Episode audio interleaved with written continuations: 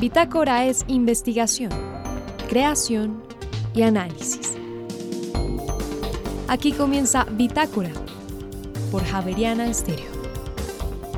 Muy buenas noches y bienvenidos a este inicio de semana de Bitácora. En esta emisión presentamos. Un astrónomo nos contará detalles del primer viaje que logró circunnavegar el mundo. Por otra parte, en televisión expandida y transmedia se llama el posgrado que ofrece la Universidad Javeriana. En esta emisión hablaremos con su director, Carlos Obando, para preguntarle qué tipo de actividades y retos asumen los estudiantes en este programa académico. Y finalmente, 55 años cumple la Tuna Javeriana en este 2023 una historia marcada por la música, los viajes y la fraternidad. Al finalizar los detalles, María Fernanda Gutiérrez, José Vicente Arismendi, Laura del Soldaza, Juliana Sánchez y quien les habla Juan Sebastián Ortiz, estaremos con ustedes durante esta hora de Bitácora. Bienvenidos. El primer viaje de circunnavegación del mundo, año 1519. Autores Fernando de Magallanes y Sebastián Elcano. Pero esta noche, aquí en Bitácora, vamos a hablar con el profesor Gregorio Portilla. Él es químico de la Universidad Nacional, tiene una maestría y un doctorado en física, pero trabaja en el, en el Observatorio Astronómico Nacional. Profesor Portilla, bienvenido a Bitácora, ¿cómo está? Muy buenas noches, María Fernanda. Muchas gracias por tu muy gentil invitación. Yo estoy muy bien. Muchas gracias. Óigame, se pasean el mundo entero detrás de las especias buscando clavos, canela, jengibre, delicias. Cuénteme esa historia.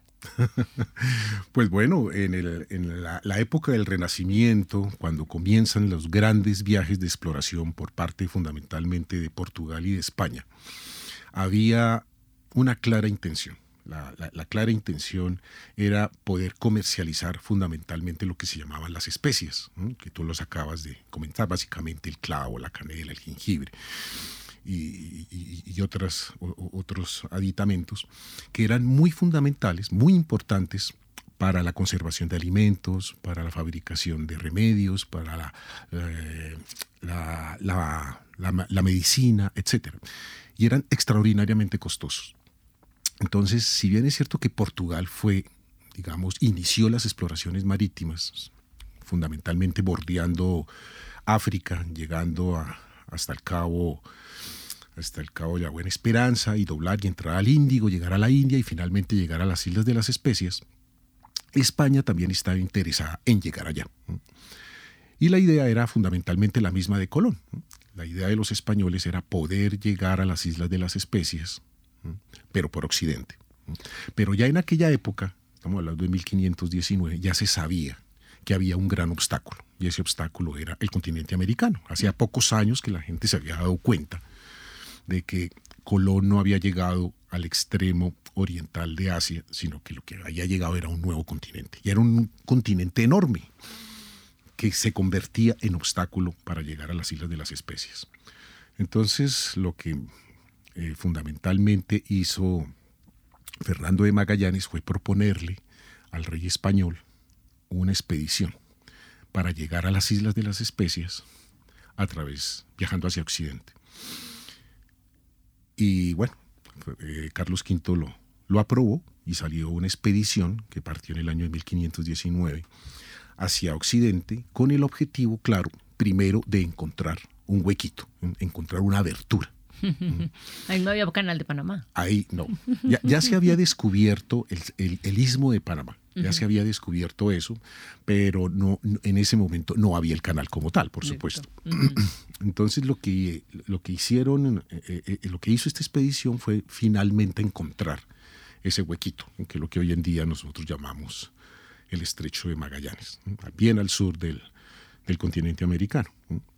Ellos lograron atravesarlo, lograron encontrarlo, atravesarlo, atravesar por primera vez el océano.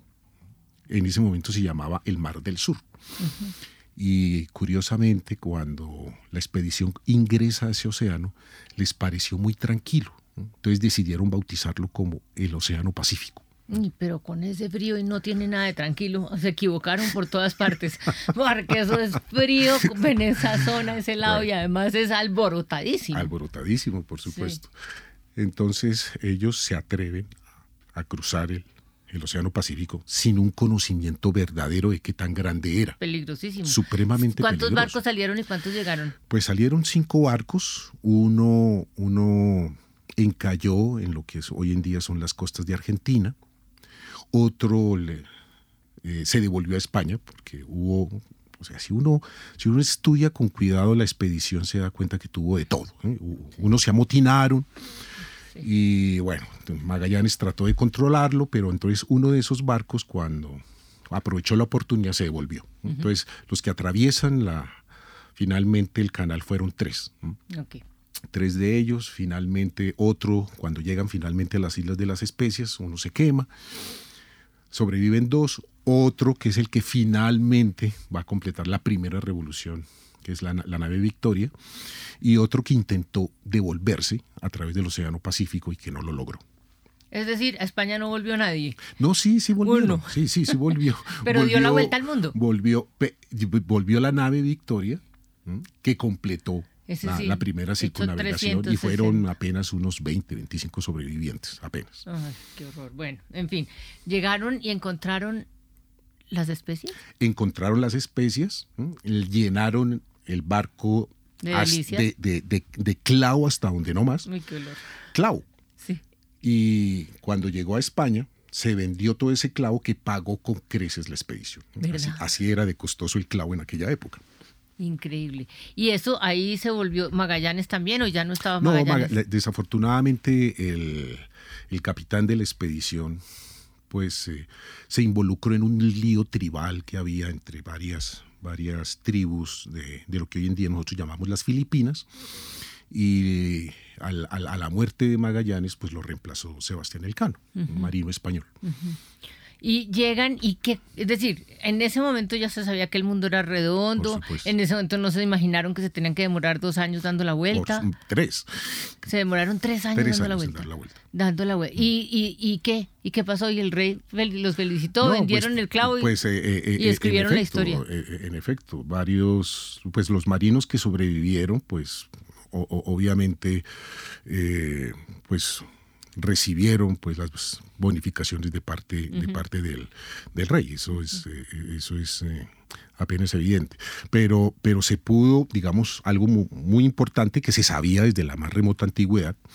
Bueno ni tan remota antigüedad por lo menos se sabía desde el siglo VI antes de Cristo de que el, el- el planeta Tierra era redondo. Eso Sí. se sabía muy bien. Eh, pero aquí se pudo por primera vez comprobarlo en la práctica, que había, uno se podía ir por occidente y devolverse por el oriente. Oiga, pero tenían que irse bordeando todas las playas. Esa es una muy buena pregunta, María Fernanda. Eh, es, en, es en el Renacimiento donde los, los marineros, tanto portugueses como españoles fundamentalmente, encuentran la solución de cómo internarse uno en alta mar.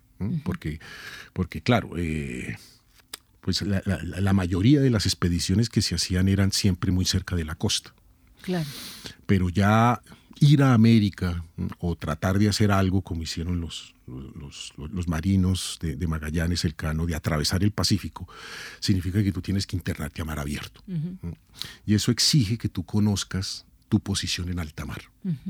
Eso, y, y eso es relativamente complicado.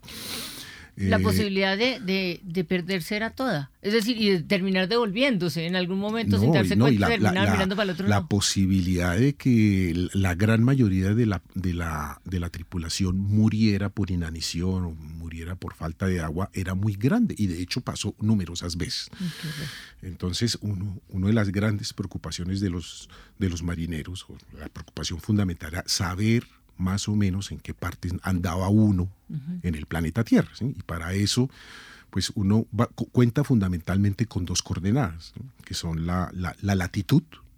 Y la, y la longitud. La, la- la latitud es... No, el- el- espéreme un momentico porque yo me voy a, voy a parar aquí. Ah. En la latitud y la longitud se la voy a dejar para otro rato. Déjeme, explíqueme usted qué hace un químico, físico, astrónomo, eh, volviéndose historiador. Porque usted se volvió historiador por cuenta de la historia que me está contando. Ajá. Sí, bueno, eh, ti- tiene que ver mucho con la- las, las narraciones que sobrevivieron de ese viaje. Hay, hay dos, fundamentalmente dos narraciones bien completas del viaje, una que hizo un italiano que fue Pigafetta, mm, y hay otra que, que, fue la que hizo Francisco Albo, que es la que realmente me llama, me llama mucho la atención porque Francisco Albo, él está anotando día, prácticamente día tras día, las observaciones que ellos están haciendo del Sol. ¿Qué es lo que hace Albo? Y es una cosa muy interesante que hace Albo. Él anota tres valores. Él anota la altura del Sol cuando está lo más alto posible, o sea, lo, que se llama el mediodía solar aparente. La altura del Sol con relación al horizonte. Anota algo que se llama la declinación, que es qué tanto se separa el Sol en ese día con relación al Ecuador. Y con eso, él simplemente hace una operación matemática muy sencilla para determinar la latitud. Tú con la latitud conoces qué, tan, qué tanto está separado del Ecuador, del Ecuador terrestre. Por ejemplo, nosotros, nosotros aquí en Bogotá tenemos una latitud de, de 4 grados y medio con relación al Ecuador. Se puede decir que prácticamente estamos en el Ecuador. Y a medida que vamos a subiendo hacia los polos, pues ese valor va, va creciendo. Y cuando lleguemos a los polos, ese valor es de 90 grados. 90 grados hacia arriba, 90, norte o 90, 90 sur. Entonces, tú con la latitud, pues conoces muchísimo, ¿sí? sabes más, más o menos por dónde andas. Lo ideal, por supuesto, es conocer lo que se llama la longitud, o sea, la, la coordenada derecha-izquierda. Pero en aquella época eso no se podía conocer con, con mucha exactitud. Eso, hay unos aparatos ahora para medirlo? No, hoy, hoy en día eso hoy en día es muy, muy, muy, sencillo, es supremamente sencillo. Eh, hoy en día pues simplemente tú te compras un celular de alta gama. ¿Y ya ese le dice? y eso, y, e, esos, esos celulares tienen un chip de GPS y, te lo dan con, una, con una exactitud de 6, 3 metros, una cosa así. Pero, pero antes de la aparición del GPS, los marineros habían desarrollado unos aparatos que se llaman cuadrantes, eh, después aparecieron los octantes, los sextantes, pero para eso tú necesitas, tú necesitas conocer muy bien la posición del Sol. necesitas una teoría del movimiento del Sol. ¿Y todo eso lo hace este, lo, lo describe este señor que me, me dio su nombre ahorita? Eh, el señor Francisco Albo, él, él, lo que se hace es, él hace las observaciones del Sol, pero él de algún lado tiene que haber sacado los valores de declinación del Sol. Vuelvo y reitero, la declinación es el angulito que tiene el Sol con relación al Ecuador, que tanto se separa el Sol del Ecuador. Pero para eso tú necesitas una teoría del Sol. Y para eso tú necesitas ser astrónomo. Allá iba, espere un momentico, déjeme, yo lo interrumpo porque usted ya se me va a ir muy allá. Usted trabaja en el Observatorio Astronómico Nacional. Entonces mi, mi pregunta que, eh, que aprovecho y ponerla ahí es, ¿Qué? Es decir, esto está representado, esto está, usted tiene un proyecto de investigación que yo puedo ir a seguirle conversando a usted allá en el, en el observatorio. Sí, en efecto. Yo tengo un proyecto de investigación relacionado con investigación de, la historia de la astronomía. tanto, tanto en Colombia como a nivel universal.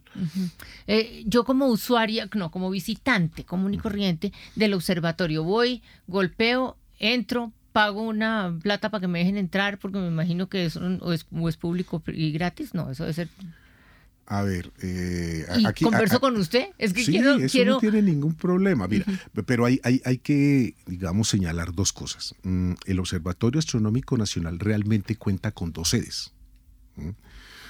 Una sede es la que queda al interior de la Universidad Blanca, al interior de la universidad, de la ciudad universitaria. O sea, al interior de la Universidad Nacional. Tú llegas allá, entras a la Universidad Nacional, llegas al Observatorio Astronómico, allá golpeas y allá no solamente me, vas a encontrar a mí, que trabajo en, este tipo de cosas, sino también hay profesores que trabajan en agujeros negros, en física solar, en... Pero es investigación y academia. Es investigación y academia. Esa es la sede que nosotros llamamos académica. Hay otra sede, que es la sede histórica. ¿Mm? Esa sede histórica queda, físicamente hablando, en el interior de los jardines del Palacio de Nariño. Ah, fácil. facilísimo. Entrar. Por supuesto, no, no es expedito entrar, no significa que sea imposible, pero sí hay que seguir una serie de, digamos, de, hay que hacer un procedimiento que no es difícil, digamos. ¿eh? Uno entra a la página del Observatorio Astronómico y ahí llena uno unos datos y ahí te ponen una cita. ¿Y ahí qué encuentro? Y ahí encuentras la torre que mandó construir eh, José Celestino Mutis hace más de 215 años, una, torre que fue el primer, la primera edificación con propósitos científicos que se construyó aquí en, en el, digamos, en Colombia. Ya, ya, ya, ya. Pero esa es como con, cosas históricas, con Claro, claro, claro. Es, es, un edificio, como te digo, que tiene más de 200 años, que ha tenido una historia absolutamente convulsa, que es un reflejo de la, de la realidad histórica del país. Es un edificio muy interesante donde funciona, no es estrictamente un museo, pero hay muchos aparatos antiguos y se puede conocer mucho de la historia de la astronomía en el país visitando ese, esa edificación. Bueno, pero entonces a usted me lo voy a encontrar en la Universidad Nacional, en el observatorio, en el espacio académico. Eh, es que yo quería solamente dejar eso claro porque la historia es muy interesante y para un historiador de estos que está persiguiendo en la época del Renacimiento, pues es parte de las cosas que tienen que ir a hacer a, a conversar con usted para que entiendan esto. Yo por ahora lo voy a dejar ahí porque me quedé antojada con las especies. Las especies me tienen matada yo nunca pensé que costaran tanto, que fueran tan difíciles de, conseguir y que hubieran alcanzado a pagar el primer viaje de circunnavegación, se dice, circunnavegación en el mundo. Profesor Gregorio Portilla, es usted muy amable y eh, hay que seguir, hay que seguir, hay que seguir mirando eso tan lindo. Muchas gracias. Con todo gusto.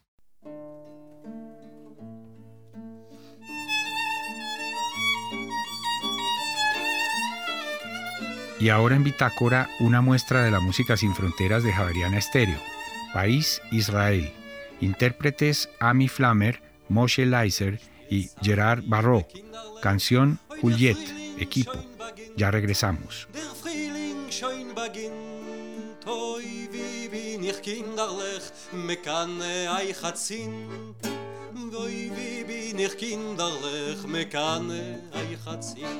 ay holjet holjet kinderlich als man ihr sind noch jing. weil von frühling bis zum winter ist er a katzenstring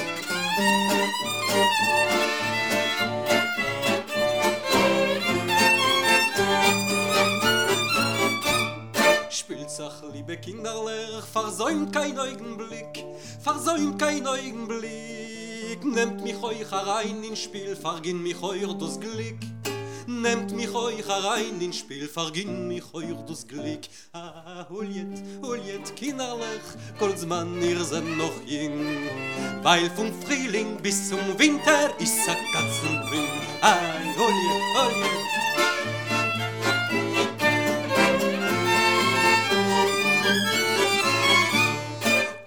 holiet, auf mein groher Kopf, es stört aus euch im Spiel, es stört aus euch im Spiel. Oi, meine Schome ist noch jung, zurück mit Jahren viel. Meine Schome ist noch jung, zurück mit Jahren viel. Oi, Juliet, Juliet, kinderlich, Goldsmann, ihr jung. Especialización en televisión expandida y transmedia. Se llama un programa de posgrado que existe en la Javeriana no hace mucho tiempo, apenas va a una cohorte y esta noche nos acompaña en Bitácora el director Carlos Obando. Profesor Obando, buenas noches, bienvenido a Bitácora. Muchísimas gracias, buenas noches para ti y para toda tu audiencia. Televisión expandida, ¿eso qué es? bueno, ese es un adjetivo nuevo, digamos, eh, eh, que ha aparecido con la televisión, sobre todo en los últimos años, con la llegada fundamentalmente de Internet, este nuevo medio que ha posibilitado y ha construido otras formas de producción y sobre todo de distribución y de consumo. Creo que lo que ha cambiado fundamentalmente en los últimos 20 años en todo el ecosistema de la comunicación y sobre todo el audiovisual es las formas de distribución de los contenidos y las formas de consumo. o sea, dicho en pocas palabras, hasta hace unos años la única manera de ver televisión era en el televisor. Exactamente. Y hoy, pues, hasta en el teléfono. exactamente, eso es televisión expandida. Una televisión que se expande, valga la redundancia, por los diferentes sistemas de distribución y de consumo. básicamente. Ahora, frente a ese fenómeno que es difícil de asimilar porque es que es muy, muy cambiante, habría gente que le ha dicho entonces se acabó la televisión.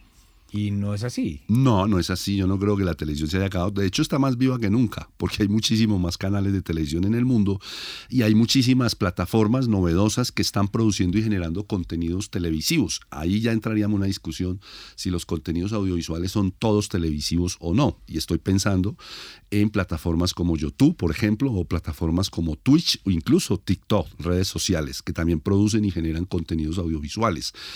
Esa explosión de producción de contenidos audiovisuales en diferentes plataformas e incluso las redes sociales es lo que ha permitido entender esa televisión expandida, ¿no? Y es una televisión que ya no se consume exclusivamente, como tú lo has dicho, en la primera pantalla que teníamos o que tenemos en la sala de la casa, no. Ahora, o en la habitación incluso. O en la habitación. Ahora la televisión se consume incluso eh, en el Transmilenio o en una banca de un parque o en cualquier sitio o en cualquier lugar a través de tu pantalla móvil o celular. Profesor Obando, pero también hay gente que más o menos da a entender, no, pues ya para qué se dedica uno a producir televisión si todo el mundo lo puede hacer. Todo el que tenga un celular produce televisión. Eh, sí, eso podría ser una, una, una cuestión bastante compleja, pero yo creo que no es tan cierto. Es decir, todo el mundo produce audiovisual en la medida que todo el mundo tiene un dispositivo que le permite captar unas imágenes y unos sonidos e incluso unos canales de distribución y todo lo tiene en el mismo dispositivo e incluso pueden lograr y tener una audiencia eh, interesante, importante. Pero eso no significa, eso no tiene nada que ver con la calidad. Fíjate tú que la calidad es otro problema, ¿no? la calidad broadcasting y la producción, digamos, profesional sigue siendo importante y clave y entender cómo se narran y se cuentan las historias audiovisuales también es importante. Entonces yo creo que eso hoy es mucho más importante que antes, sobre todo porque el nivel de competencia también es mucho más alto. ¿no? O sea, mientras más gente haya, más importante es saber hacerlo bien. Perfecto, lo has dicho muy bien. Creo que hacerlo bien y saberlo hacerlo bien es, es necesario aprenderlo y es necesario eh, producirlo de la mejor manera porque la competencia es muy alta y estamos en un circuito de circulación de contenidos en las que competir con unas audiencias que además son fragmentadas, volátiles, que no sabemos exactamente dónde están o que si sabemos dónde están no están propiamente en la primera pantalla, pues es complejo, ¿no? Entonces hay que tener una preparación para hacer contenidos de alta calidad y, y, que, y que atrapen a estas audiencias. Si hay algo que, en mi opinión, resume la esencia de la televisión pura, es un campeonato mundial de fútbol. O sea, eso no se transmite ni con cámaras web, ni con celulares, eso se transmite con, con unos equipos de televisión complejísimos. Pero en el Mundial de Fútbol, por ejemplo, ¿hay televisión expandida? Sí, claro, hay ejemplos eh, de lo que está ocurriendo incluso con las transmisiones en directo, que yo diría ahí que habría que eh, empezar a mirar si están en riesgo de alguna forma esos sistemas de transmisión tan complejos eh, que hemos conocido, digamos, en la televisión broadcasting o en la televisión eh, eh, profesional. Twitch, por ejemplo, una plataforma donde un usuario como Ibai, un usuario español, un chico de 28 años que produce y genera contenidos y que transmite partidos de fútbol incluso del Mundial y de la, y de la, y de la Champions League en Europa y que incluso tiene la posibilidad de transmitir eh, eh, entrevistas que los otros medios a los que no pueden acceder, entrevistar por ejemplo a Messi en un momento en el que Messi eh, se pasaba o se trasladaba de un equipo al otro. Es decir, ahí hay un fenómeno muy interesante, con una audiencia potente, interesantísima y con una audiencia entre los 13 y los 24 y 25 años que son quienes lo siguen, ¿no? Que es una audiencia que ya no está en la primera pantalla, que está conectada fundamentalmente a la televisión y que está consumiendo contenidos audiovisuales y televisivos, pero producidos por eh, por, eh, no por la gran industria, digámoslo así, no por las grandes factorías de producción, sino por pequeños eh, productores o incluso lo que llamamos hoy nanotelevisión, es decir, canales de televisión muy pequeños, personalizados, producidos a veces por una, dos o tres personas máximo. ¿no? A esta hora en Bitácora estamos hablando con el profesor Carlos Obando que dirige la especialización, o sea, un grupo, un curso de posgrado en la Universidad Javeriana sobre televisión expandida y transmedia. ¿Qué se estudia allí? La persona que se matricula allí, ¿eso cuánto dura y, a qué contenidos eh, eh, puede eh, esperar estar expuesto? Bueno, Vicente, el, estudiante que se matricula acá eh, va a cursar dos semestres, un primer semestre, digamos, teórico, eh, práctico, en el que abordamos toda esta de reflexiones que estamos planteando acá, todas estas discusiones y debates en torno a la transformación de este ecosistema y la forma y la manera como las eh, formas de distribución y las formas de consumo y por supuesto las de creación y producción se están modificando, cómo aparecen nuevos engranajes para la producción y generación de contenidos, por ejemplo, las OTT, ¿cierto? Netflix, HBO, Amazon son importantes en esta nueva revolución porque están generando también unas audiencias y unas formas de consumo y unas formas de producción muy interesantes. Creo que antes, nunca antes se había hecho una televisión de unas calidades y unos estándares tan altos en la televisión de ficción, por ejemplo, eh, como lo están haciendo estas plataformas, que ya es incluso imposible competir con ellas en, términos de canales de televisión, ¿no? Eh, entonces todo esto es lo que vemos, digamos, en este primer semestre, en un par de asignaturas y luego hay unas asignaturas de creación y diseño. En esto lo que buscamos es que los estudiantes desarrollen con sus profesores ideas para generar nuevos formatos y nuevas propuestas audiovisuales que pueden circular por cualquier tipo de plataforma. Nuestros estudiantes pueden producir eh, o una serie para Netflix, por poner un ejemplo, tipo Netflix, o una serie para TikTok por ejemplo, o una serie o un producto para Twitch o un producto incluso para un canal eh, personalizado en YouTube. Habrá por ahí algún oyente, digamos, escéptico diciendo, ¿y en las Javerianas si tienen equipos técnicos para eso o no? Sí, claro, claro que sí los tenemos. un edificio completo. Tenemos un edificio completo, tenemos el Centro Ático, que usted sabe que es un gran edificio que tiene toda una infraestructura tecnológica que también ha venido adaptándose en los últimos años a este nuevo ecosistema, entonces ha renovado y, y, y tenido algunos equipos básicos para producción de contenidos, por ejemplo, de realidad aumentada, de realidad virtual, de cama con cámaras 360. Fíjate, esto es un una, eh, esto de la televisión eh, expandida también tiene que ver con las formas de producción de nuevos géneros y formatos, producir contenidos con cámaras esféricas 360 para ser consumidas solamente desde el celular. O, sea, la tecnología propone, pero son los realizadores los que tienen que aprovechar exactamente. Los realizadores tienen una tecnología disponible eh, tienen unos profesores y tienen eh, evidentemente que discutir y debatir y luego crear y producir contenidos y formatos, ojalá innovadores, que puedan circular, reitero, por cualquier tipo de plataforma, incluyendo la plataforma tradicional, por supuesto. Nosotros no estamos matando la televisión tradicional, creo que todavía tiene mucha vida y que seguirá funcionando, sobre todo en algunas tipologías de televisión. Hablo, por ejemplo, de la televisión informativa, la televisión de primera pantalla todavía es muy importante y clave, en la televisión de espectáculos, transmitir eh, eventos deportivos, eh, eventos culturales y demás. Los realities. Eh, los realities todavía siguen siendo muy importantes, pero creo que en la televisión de, ficción hay una competencia muy fuerte y muy dura que tiene la televisión tradicional y en general entonces nosotros trabajamos en el primer semestre para que los estudiantes conozcan todo el ecosistema, sepan todo el mundo de pantallas y de plataformas y puedan diseñar y generar esos formatos para todo ese ecosistema. En el segundo semestre los estudiantes están fundamentalmente dedicados a la producción y a la ejecución de las obras, de las obras que diseñaron y crearon, digamos, en el primer semestre. Normalmente en tres ámbitos que son el ámbito de la ficción, el ámbito de la no ficción, los géneros eh, y el género del reality o del entretenimiento. Ahí también hacemos producciones. Tenemos estudios, dos estudios maravillosos en el centro ático de unos 150 metros que nos permiten producir todo lo que queramos con multicámara, ¿no? con cuatro o cinco cámaras, con una postproducción de switcher, eh, con todos los recursos técnicos de sonido y de iluminación y no solamente con los recursos técnicos y equipos, sino con la gente, ¿no? Con el equipo técnico preparado que tiene el centro ático, además de nuestros profesores. Nuestros profesores dictan, imparten las clases, pero el centro ático tiene un recurso técnico, tiene camarógrafos, tiene editores, tiene productores, tiene luminotécnicos que están al servicio de nuestros estudiantes para que puedan producir todos estos contenidos. Pues hombre, profesor Carlos Obando, me dan muchas ganas de inscribirme en, ese, en esa especialización de televisión expandida y transmedia que ofrece la Universidad Javeriana.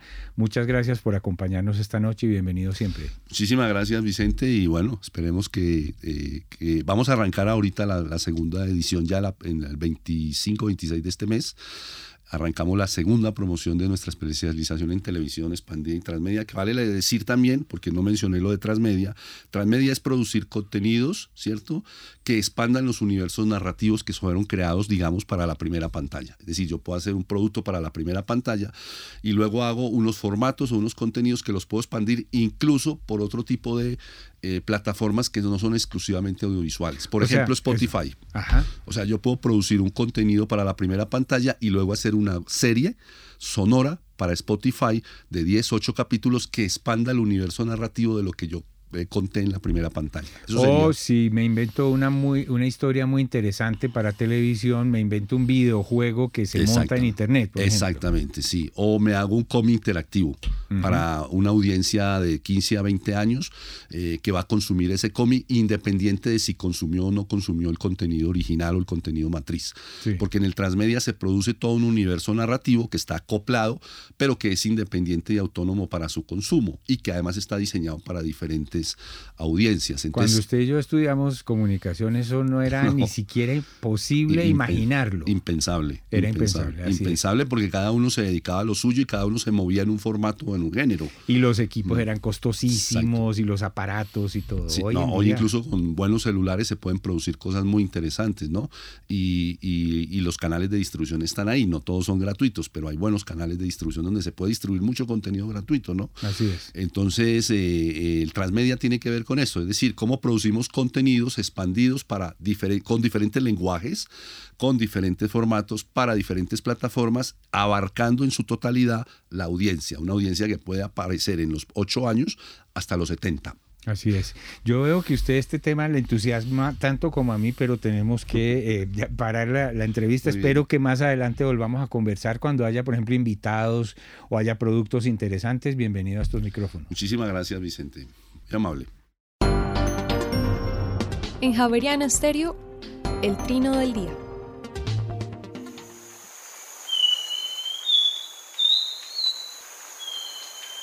Estamos escuchando al saltarín turdino, en grabaciones captadas en Nariño y Boyacá, un pájaro de unos 17 centímetros de alto al que le gusta vivir en matorrales altos y en la parte inferior de los bosques húmedos. El dorso es de color castaño oliváceo, con las alas y la cola más brillantes y de tono rojizo. Se alimenta principalmente de insectos que captura al vuelo, aunque también consume larvas y frutos. La hembra construye sola el nido a metro y medio del suelo que recubre con hojas secas y pone dos huevos de color crema, con manchas color marrón, negro o lila. El trino del saltarín turdino forma parte del Banco de Sonidos de Aves Colombianas, recopilado por el Instituto von Humboldt y la Universidad de Cornell.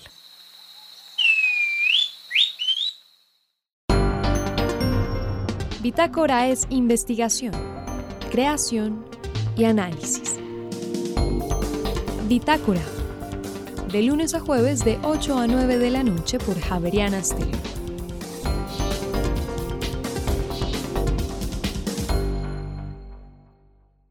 Con frecuencia más que todo en escenarios universitarios eh, podemos disfrutar de un espectáculo musical. Se trata de las tunas y en la Universidad Javeriana hay una que este año ya cumple 55 años em, de vida, de trayectoria, y los hemos querido invitar esta noche a un par de integrantes para hablar acerca de este proyecto que sin duda va mucho más allá de la música. Ricardo González y Alejandro Melo, muy buenas noches y gracias por estar con nosotros en Pitácora. Juan Sebastián, buenas noches a todos los oyentes de Javeriana Stereo. Para nosotros es un honor acompañarlos esta noche. Esta es nuestra casa, nuevamente estar acá. Bueno, creo que hace unos años fueron otras voces. Hoy los acompañamos Ricardo González, el Tuno Chubaca, y está nuestro queridísimo novato. Hola, muy buenas noches, Alejandro Melo Guevara. Encantado de estar por primera vez en los micrófonos de Javarian Estéreo. Y nada, gracias por brindarnos este espacio. Óigame, eh, Ricardo, en principio, ¿cómo es posible mantener un proyecto durante tanto tiempo tan sólido y cada vez incluso más robusto? Bueno, te voy a hablar un poco desde mi experiencia. Yo soy egresado de artes visuales. Eh, He trabajado como gestor cultural por más de 15 años aquí en Bogotá y La Tuna es un ejemplo muy interesante eh, de un grupo de verdad que se autogestiona. En sus principios, 17 estudiantes toman la decisión de conformar un grupo eh, musical, pero más allá de la música es un grupo, es una fraternidad. Y yo pienso que ahí donde está esa camaradería se proyecta todo lo que tú quieras o cualquier proyecto se vuelve autosostenible. Y pues durante estos 55 años la Tuna ha logrado eh, mantenerse viva gracias, eh, pues uno, al apoyo de la universidad, pero también yo creo que a, ese, a esa fuerza y a ese ahínco que tienen cada uno de los integrantes.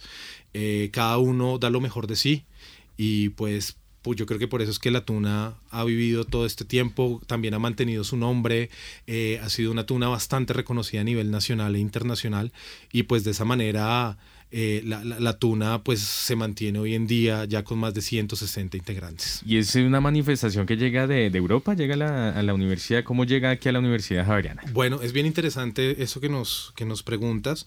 Eh, si bien la tuna es una tradición española, ¿cierto? Y portuguesa, hay algo interesante y es que mm, aquí venía, eh, por allá por los años 60, eh, venía una tuna, que era la tuna de Derecho de Madrid, y se presentaban en la media torta en aquel entonces.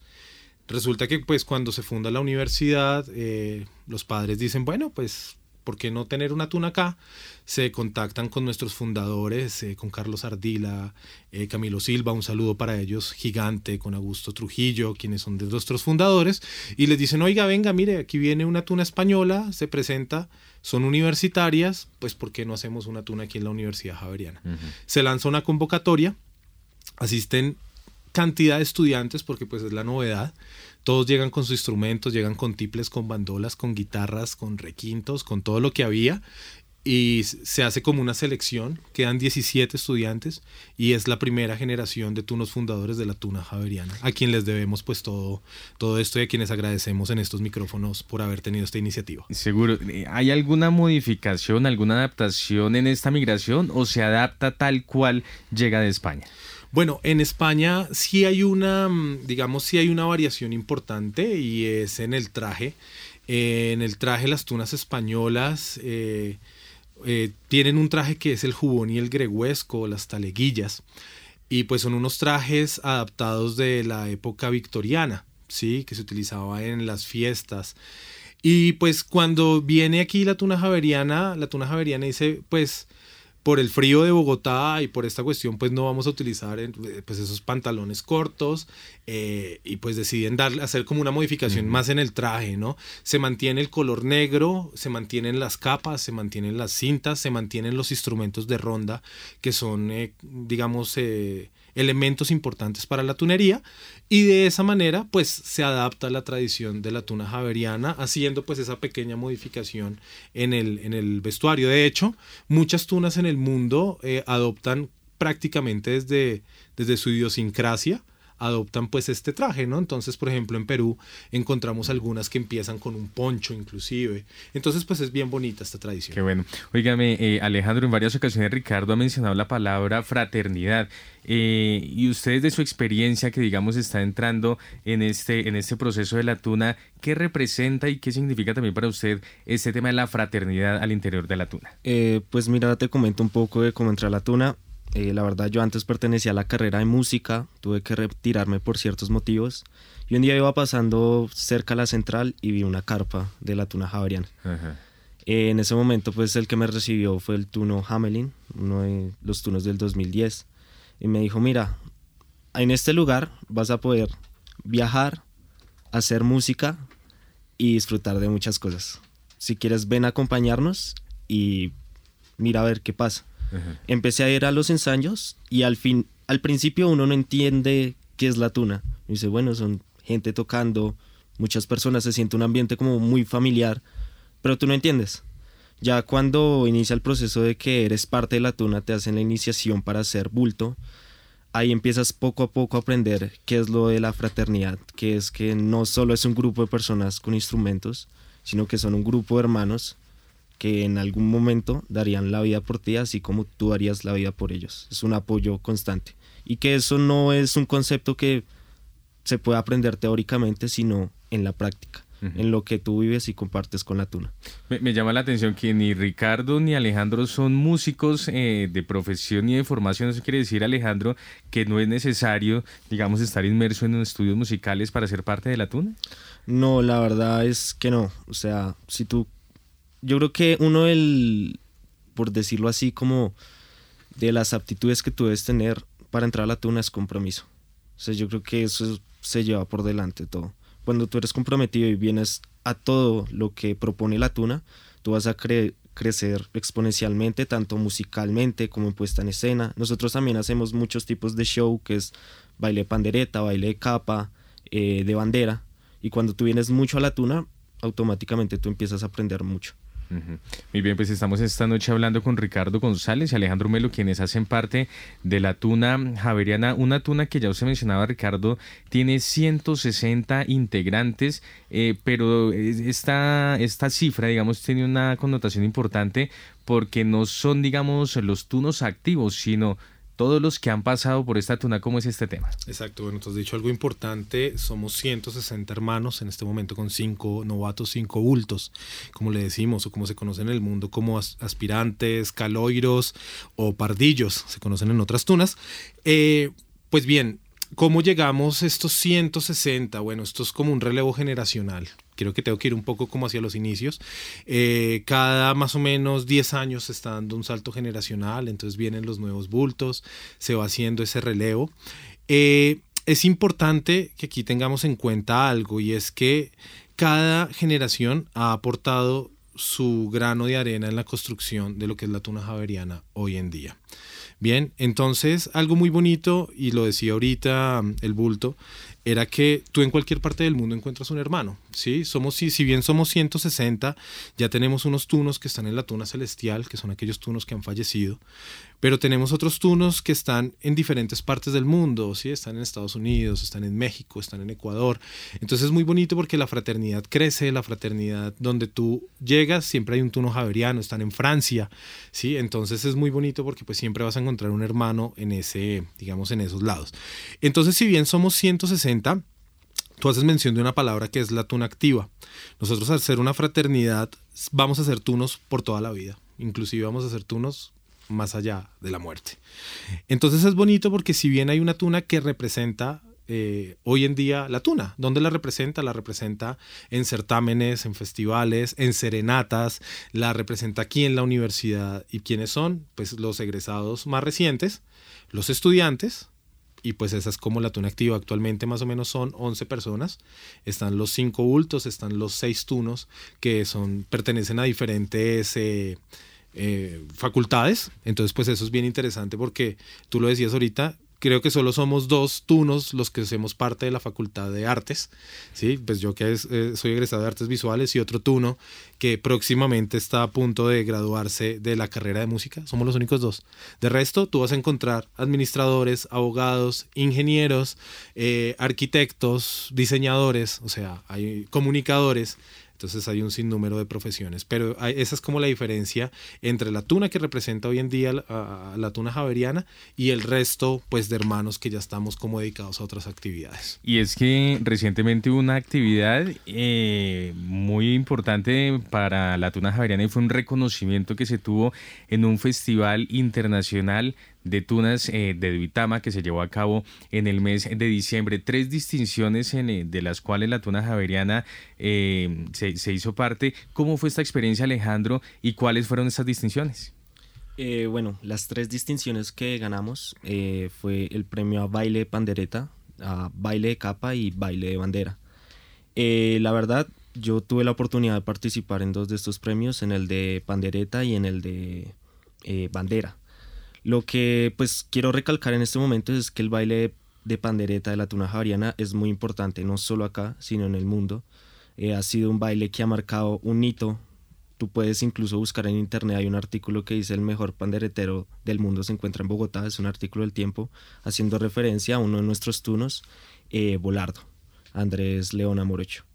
Eh, este baile de pandereta, pues cuando tú entras a la tuna no, no sabes cómo hacerlo, pero llegar a participar en este premio fue como un sueño que empezamos a sembrar desde septiembre con otros este, en este baile bailamos tres. Eh, etcétera, que es otro bulto. Eh, Pitágoras, que ya es un tuno, y yo, que somos de la generación 2020.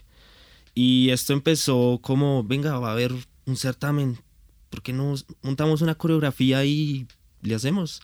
Empezamos a pedir apoyo de todos los tunos, bueno, cómo se hacen estos pasos, empezamos a ver videos de YouTube y ya se empezó a montar la coreografía, llegó la noche de Duitama, eh, nervios increíbles al frente de un escenario con muchas tunas mexicanos, peruanos, de todo el mundo y decir, bueno, soy un novato, estoy con una pandereta la tuna javariana y en este momento me voy a parar a representar la tuna javariana.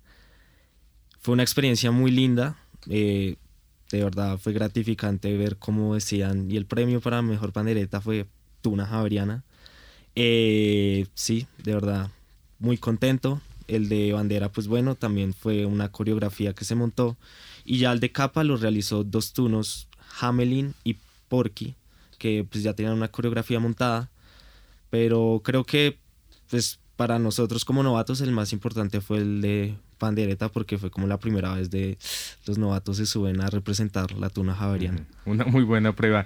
Óigame Ricardo, eh, y es que además es una tuna muy activa. Este año van a lanzar una nueva producción, ya suman siete. Eh, así es, vamos a sumar siete con nuestro eh, nuevo lanzamiento.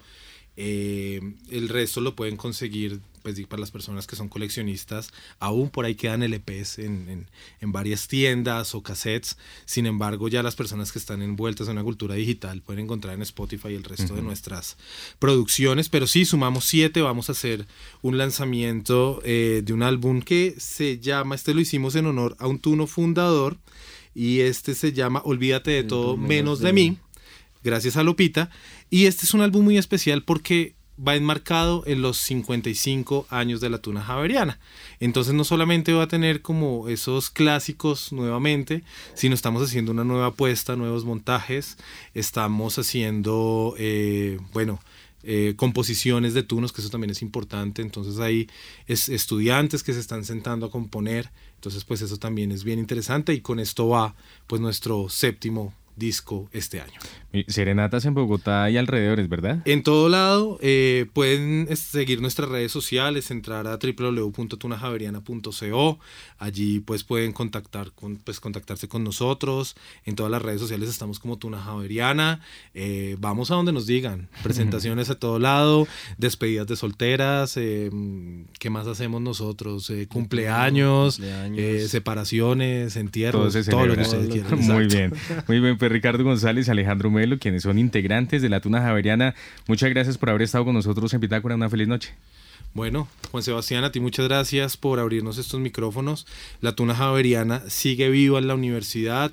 Ya saben, todos los javerianos pueden ingresar, así sean estudiantes o egresados, se ponen en contacto con nosotros y pues allí estaremos eh, muy pendientes de ustedes. Cualquier persona de la comunidad javeriana puede ser parte de la Tuna Javeriana. Nuevamente, pues qué rico estar en nuestra casa, estar aquí en la universidad y en los micrófonos de Javeriana Estéreo. Sí, muchas gracias Juan Sebastián y nada, quiero mandar un mensaje como a todas las personas que nos escuchan y sienten curiosidad por entrar a la Tuna.